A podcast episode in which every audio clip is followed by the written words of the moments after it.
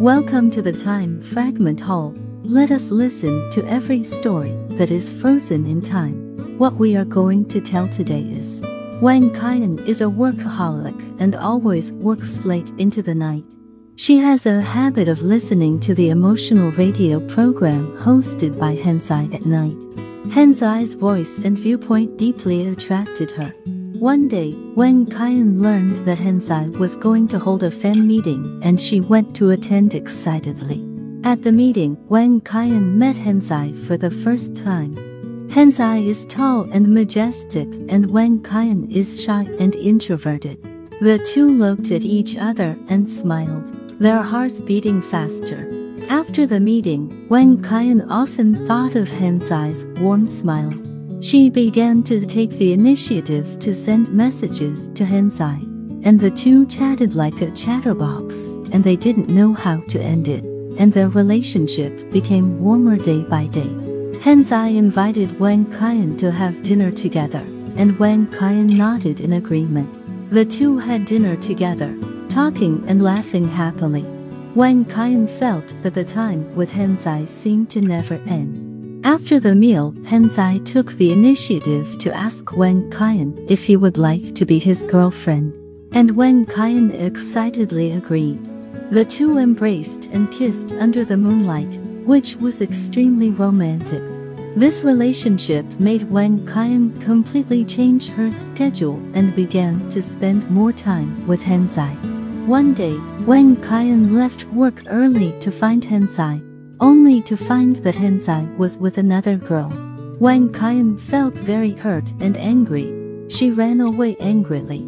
The next day, Hensai came to Wang Kaiyan to explain that the girl was his cousin. Wang Kaiyan felt extremely guilty after hearing this. She ran into Hensai's arms with tears in her eyes, and the two kissed together again. Wang Kaiyan understands that true love requires understanding, trust and tolerance. Being with Hensai, she realized how beautiful the first love in life is. The relationship between Wang Kaiyan and Hensai grew deeper and deeper, and they decided to get married. At the wedding, Wang Kaiyan walked towards Hensai shyly and excitedly in a white wedding dress. Seeing Wang Kaiyan's playful and lovely smile, Hensai was filled with happiness. Witnessed by their relatives and friends, the two swore to be lifelong partners. After marriage, Wang Kaiyan quit her job and took care of Hensai at home full-time.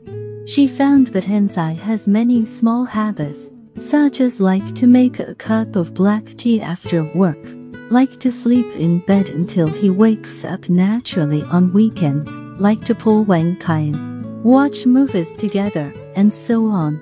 These small details made Wang Kaiyan fall in love with Hensai deeply. One day, Wang Kaiyan found out that she was pregnant. She excitedly told Hensai the news. Hensai hugged Wang Kaiyan and turned around. The two of them laughed from ear to ear. During her pregnancy, Hensai took good care of Wang Kaiyan, eating nutritious meals with her, giving her massages, and fulfilling all her needs. Finally, a healthy baby was born. Wang Kaiyan was holding the baby, Hensai was holding Wang Kaiyan, and the three formed a warm family. The baby grows rapidly and will call daddy and mommy. Wang Kaiyan and Hensai personally educate and accompany the baby to grow up. The baby is the consolidator and enhancer of the relationship between the two. Wang Kaiyan often sighs that the encounter with Hensai gave her a new life, a family of her own, and a lovely child. She is very grateful to fate for giving her this love story, which made her experience the sweetest taste in life. During the days with Hensai, she is no longer a workaholic. She has become a happy wife and mother. More than 10 years have passed. Wang Kaiyan and Hensai's children have also grown up and found their other half. Seeing the child getting married, Wang Kaiyan couldn't help feeling that time flies. She and Hensai are already old couples. One day Hensai suddenly said that he would take Wang Kaiyan to a place They came to the restaurant where they first dated many years ago, and the restaurant still retains their usual seats.